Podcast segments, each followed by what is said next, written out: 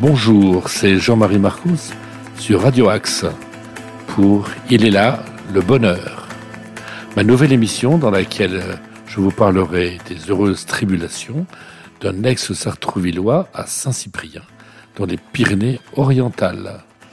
Je vous ferai voyager dans ma nouvelle région, la Catalogne, sous l'angle du bonheur, et vous parlerai de lieux, de gens, de culture, avant un premier titre de musique tiré de ma playlist du bonheur. Et puis dans la seconde séquence, j'alternerai des interviews euh, de personnes locales, euh, donc euh, des personnes vivant ici depuis longtemps ou des exilés volontaires comme moi. et puis je vous parlerai de, mon métier, le coaching, en vous donnant quelques exemples aussi de, coaching récemment, récemment mené. Euh, et puis, euh, bien sûr, euh, vous retrouverez le conte de sagesse, sans oublier ben, un dernier titre de ma playlist de bonheur avant de se retrouver pour une prochaine émission.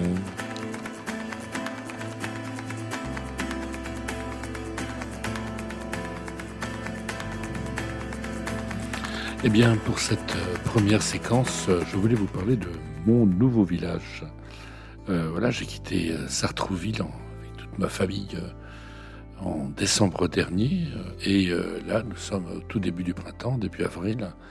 Et donc, on a maintenant un peu plus de trois mois d'expérience, de vie ici, dans ce nouveau village.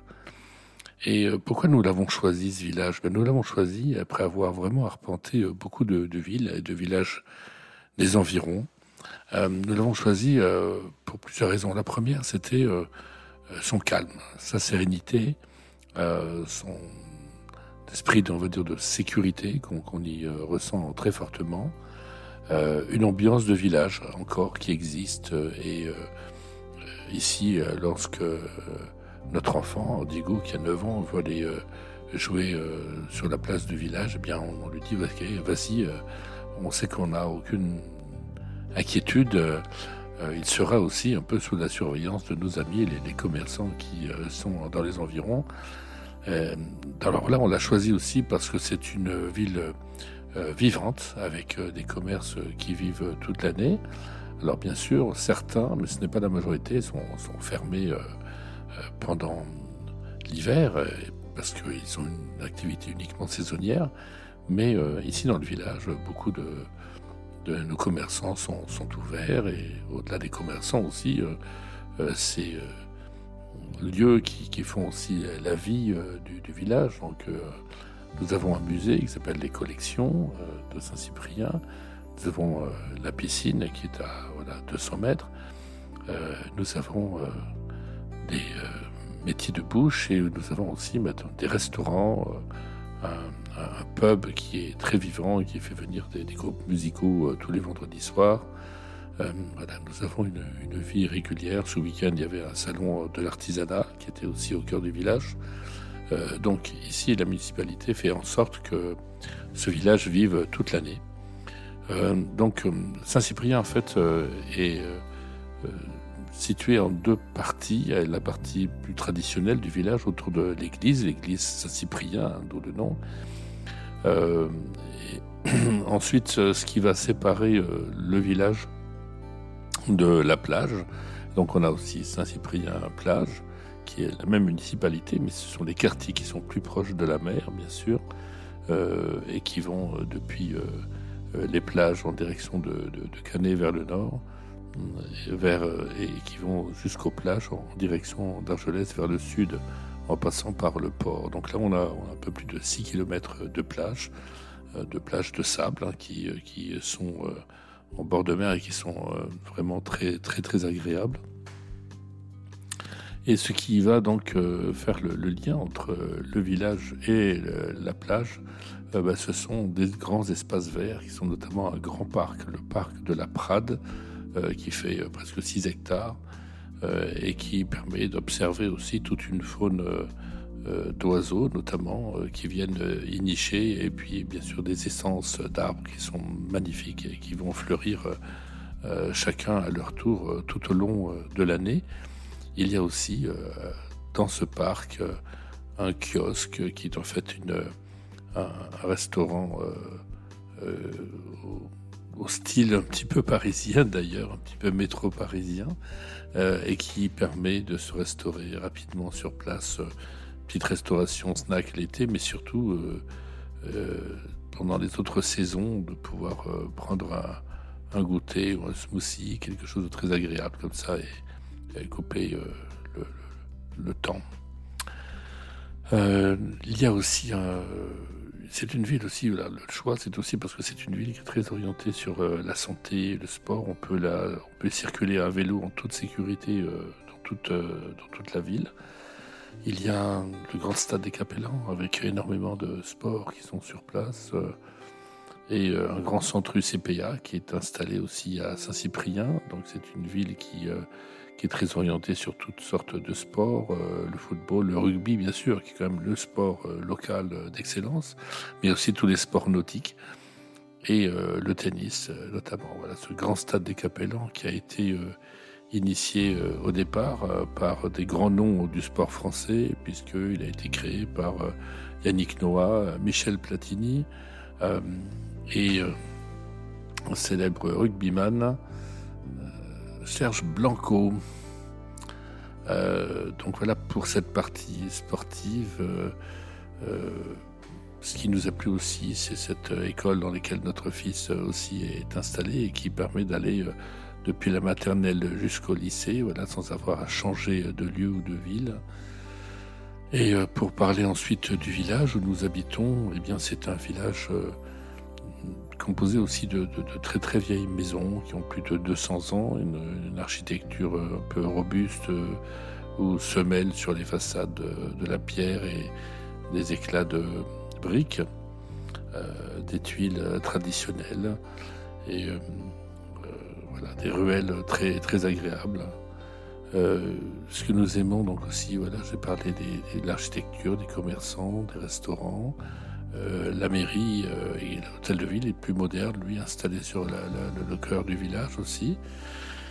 Et nous avons euh, bah, sollicité pour rencontrer Monsieur le maire, il s'appelle Thierry Del Pozo, et qui est en effet quelqu'un de tout à fait accessible. Ici, on est dans une ville de 11 000 habitants, hein, donc 11 000 habitants, je parle toute l'année, puisque l'été, le nombre d'habitants doit être multiplié entre 5 et 10, avec l'afflux en effet du tourisme mais une ville qui est vivante, qui est très agréable, qui est très dont la vie est douce et qui est une ville qui est très verte et très arborée.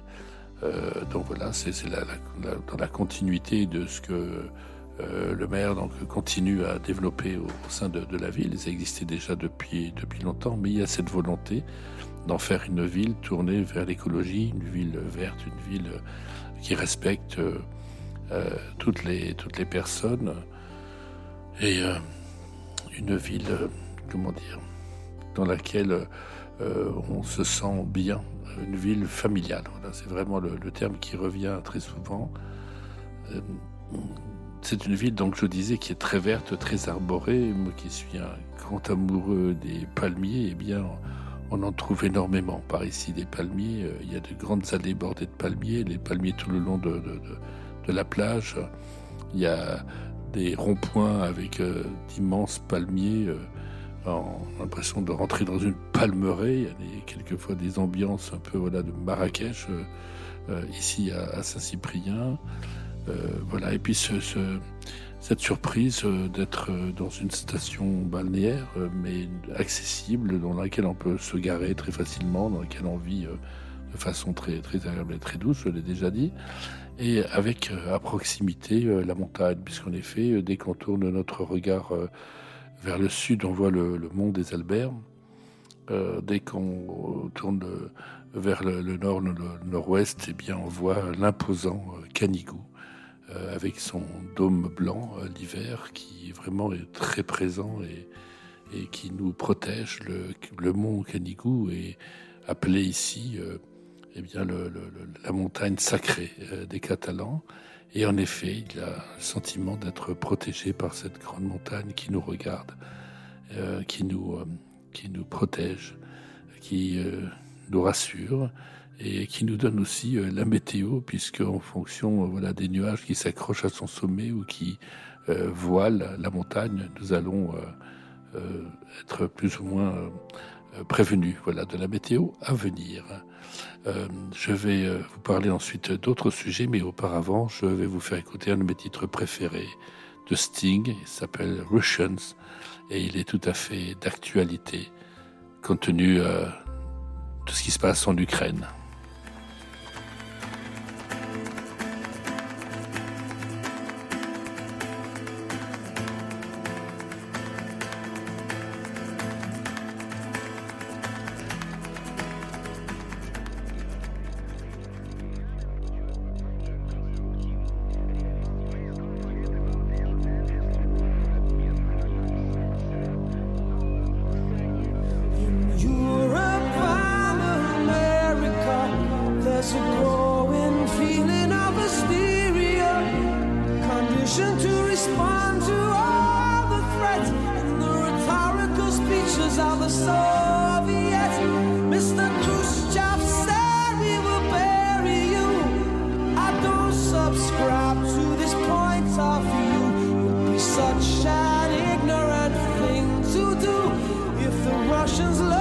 children to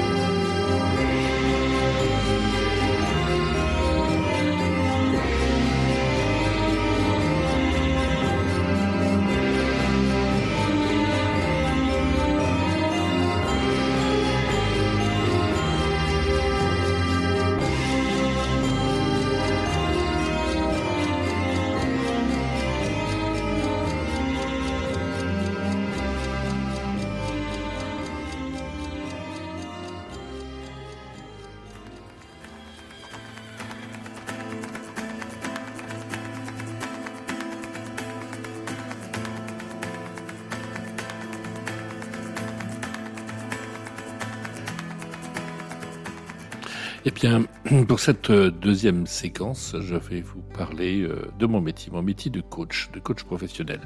Un métier euh, encore très récent et encore très méconnu. Alors voilà, je vais vous parler de mon métier et vous donner quelques exemples justement de, personnes que j'accompagne actuellement pour rester dans des choses très concrètes.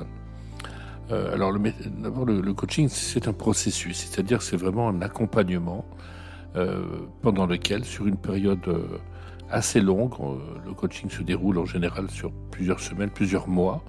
il n'est pas rare d'avoir un coaching qui dure 5 mois, 6 mois, quelquefois plus c'est aussi une forme de renaissance à soi-même. Alors voilà, qu'on se rapproche de la durée euh, d'une gestation n'est pas surprenant.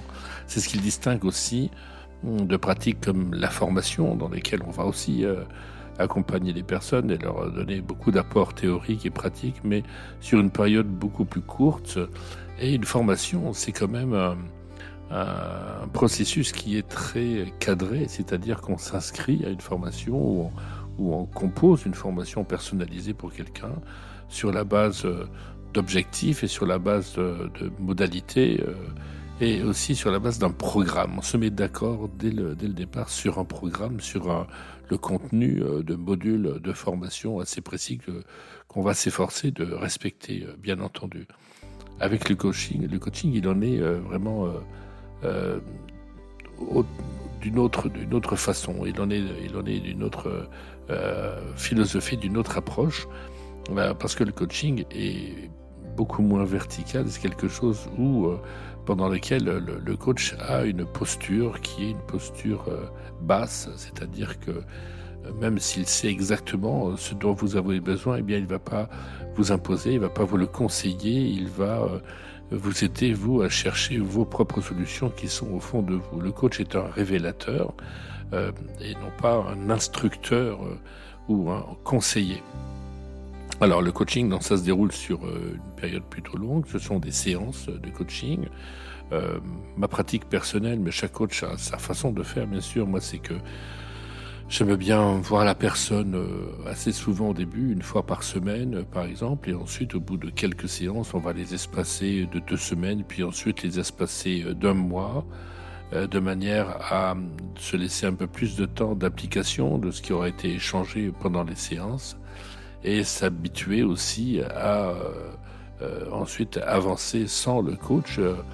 parce que bien sûr, il ne faut pas que ça devienne une addiction, il ne faut pas que le coach soit une béquille sans laquelle, bien sûr, on ne peut pas avancer dans la vie. L'objectif du coaching, c'est bien d'accompagner et d'accélérer peut-être une transformation positive de la personne euh, mais en la rendant bien sûr autonome, en lui permettant tout le reste de sa vie de continuer en effet à, avancer euh, grâce aux, éléments qui auront été euh, travaillés, échangés, approfondis pendant le coaching. Donc une séance de coaching, moi je fais aujourd'hui une séance à distance, en visio, ce sont des séances euh, qui peuvent être très courtes, 45 minutes. Euh, le plus, la plupart du temps, ce sont des séances d'une heure et demie, voire deux heures. Lorsque j'ai plusieurs, plusieurs personnes à coacher en même temps, j'accompagne actuellement deux personnes sur euh, un accompagnement de coaching. Et le coaching ne peut pas s'effectuer s'il n'y a pas une demande. Donc on ne peut pas coacher quelqu'un qui ne l'aurait pas souhaité, qui ne le demanderait pas, qui n'aurait pas d'objectif particulier. Euh, il faut donc qu'il y ait une demande, il faut donc qu'il y ait un objectif. Et avant de démarrer un coaching, il est important euh, de, formaliser cet objectif avec la personne, de lui permettre de bien l'énoncer et de bien savoir voilà vers où on a envie d'aller. Euh, lorsqu'on fait un coaching, on ne fait pas une thérapie, on ne va pas gratter le passé on va s'intéresser à l'avenir, au devenir euh, de la personne et on va construire ensemble des solutions qui vont permettre à la personne de, réaliser euh, leur, euh, son objectif. Alors l'objectif, c'est pas forcément une problématique, ça peut être justement un projet qu'on a envie de développer, mais qu'on ne sait pas très bien voilà comment le prendre. C'est une volonté de mettre de l'ordre dans sa vie, par exemple. C'est une volonté de se mettre en position d'acquérir une nouvelle promotion au niveau euh, professionnel. Donc on est aussi dans la construction de quelque chose, comment euh, réussir quelque chose qu'on a envie de réussir. Euh, ça peut être aussi de travailler sur des problématiques, sur des situations difficiles ou douloureuses qui sont vécues et, pour lesquelles la personne a besoin d'un soutien, a besoin d'un accompagnement. pour vous donner quelques, exemples d'objectifs, eh bien, actuellement, euh, j'accompagne un certain nombre de personnes avec des objectifs personnels. Donc j'ai des coachings personnels, c'est-à-dire ce sont des personnes qui qui, s'offrent elles-mêmes leur propre accompagnement. Elles ne font pas financer par une entreprise pour des besoins plus personnels. J'ai quelqu'un dont l'objectif est bah, de retrouver la joie parce que euh, sa vie est devenue un petit peu plus complexe, un peu plus difficile et, euh, même si cette personne s'épanouit professionnellement, elle a besoin, en effet, elle se rend compte qu'elle a, qu'elle a perdu une de ses caractéristiques, une, euh, une marque de, de, sa personnalité qui était d'être, joyeuse.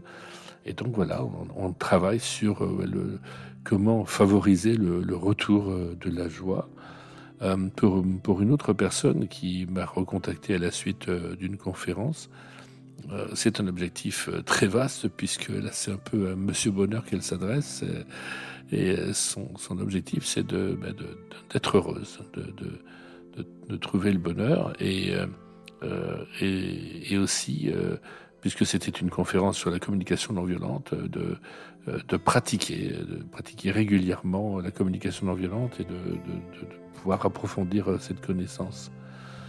Une autre personne est actuellement euh, dans une situation professionnelle avec le sentiment de, tourner en rond et, elle a envie aussi euh, voilà, de réfléchir à deux et non pas tout seul, mais sur voilà, ce qui pourrait lui permettre de s'épanouir beaucoup plus professionnellement, pardon, alors que personnellement tout se passe très bien. Donc ce n'est pas d'un bilan de compétences qu'elle a envie, mais d'un accompagnement de quelqu'un qui va l'aider comme ça à construire un, nouveau projet qui soit beaucoup plus viable pour, pour cette personne. Et, et, enfin, euh, euh, une autre personne aussi est sans emploi et, a vraiment besoin euh, d'être guidée parce qu'elle a le sentiment qu'elle euh, fait feu de tout bois, qu'elle se disperse énormément et, et elle ne sait pas très bien finalement ce qu'elle veut faire. Alors, c'est souvent un sentiment d'ailleurs. On, fait un coaching à un moment souvent de sa vie où il apparaît très clairement ce que l'on ne veut plus, ce qu'on ne veut plus faire, que ce soit au niveau professionnel ou au niveau personnel. Alors que, bien sûr, on est un peu plus dans le brouillard sur ce que, sur ce que l'on, sur ce que l'on veut réellement. on sait ce qu'on ne veut plus, mais on ne sait pas encore ce qu'on veut, et, et, le coaching va être là pour pouvoir le réaliser. Donc, voilà, je vous parlerai la prochaine fois d'objectifs plus euh, professionnels, euh, bien qu'on ne puisse pas distinguer l'un de l'autre. Lorsque je coach quelqu'un, j'accompagne une personne, euh, que l'objectif soit professionnel ou, ou, personnel, on va forcément aborder ensemble les deux sphères, les deux rôles de la personne pour l'aider à trouver les solutions qui sont en elle. Je répète que le coaching, ce n'est pas du conseil, c'est pas du consulting et d'aider la personne voilà, à trouver euh, les meilleures solutions qui lui conviennent et de construire au fur et à mesure comme ça euh, les solutions qui lui permettront d'atteindre son objectif euh, avec des éléments très concrets de mesure de cette atteinte d'objectif. Donc je reviendrai sur ce sujet la prochaine fois, car il est bientôt l'heure du conte, du conte traditionnel.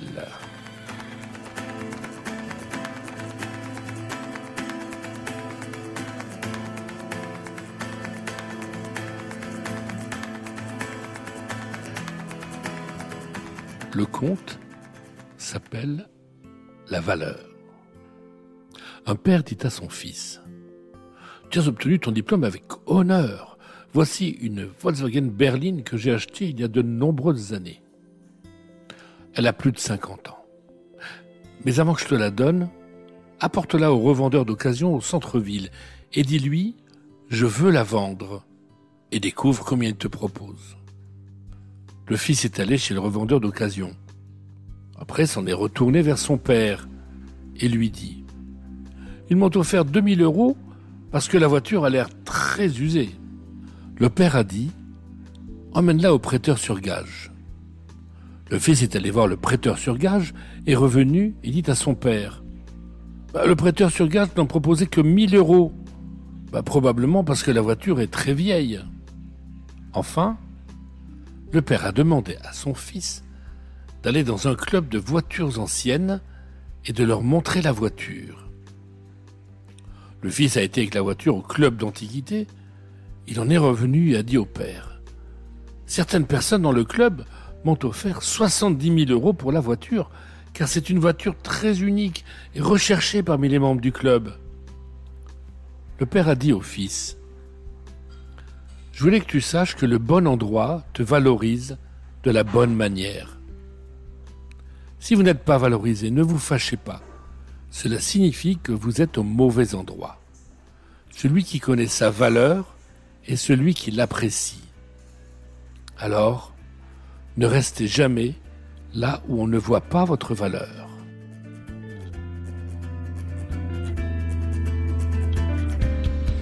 Bien, tout à l'heure, je, vous ai fait écouter euh, de Sting et pour euh, continuer euh, dans la solidarité avec euh, le peuple ukrainien, euh, je vous propose, pour terminer, pour clore cette émission, d'écouter Kiev Calling, qui est la reprise du titre, célèbre titre des Clash London Calling, par un groupe ukrainien. qui s'appelle le groupe Beton. Donc je vous laisse écouter cela. À très bientôt. Eh bien, c'était Il est là, le bonheur, la nouvelle émission sur le bonheur sur Radio Axe. Alors, à très bientôt, car où que vous soyez, il est là le bonheur. Et en attendant la prochaine émission, soyez heureux.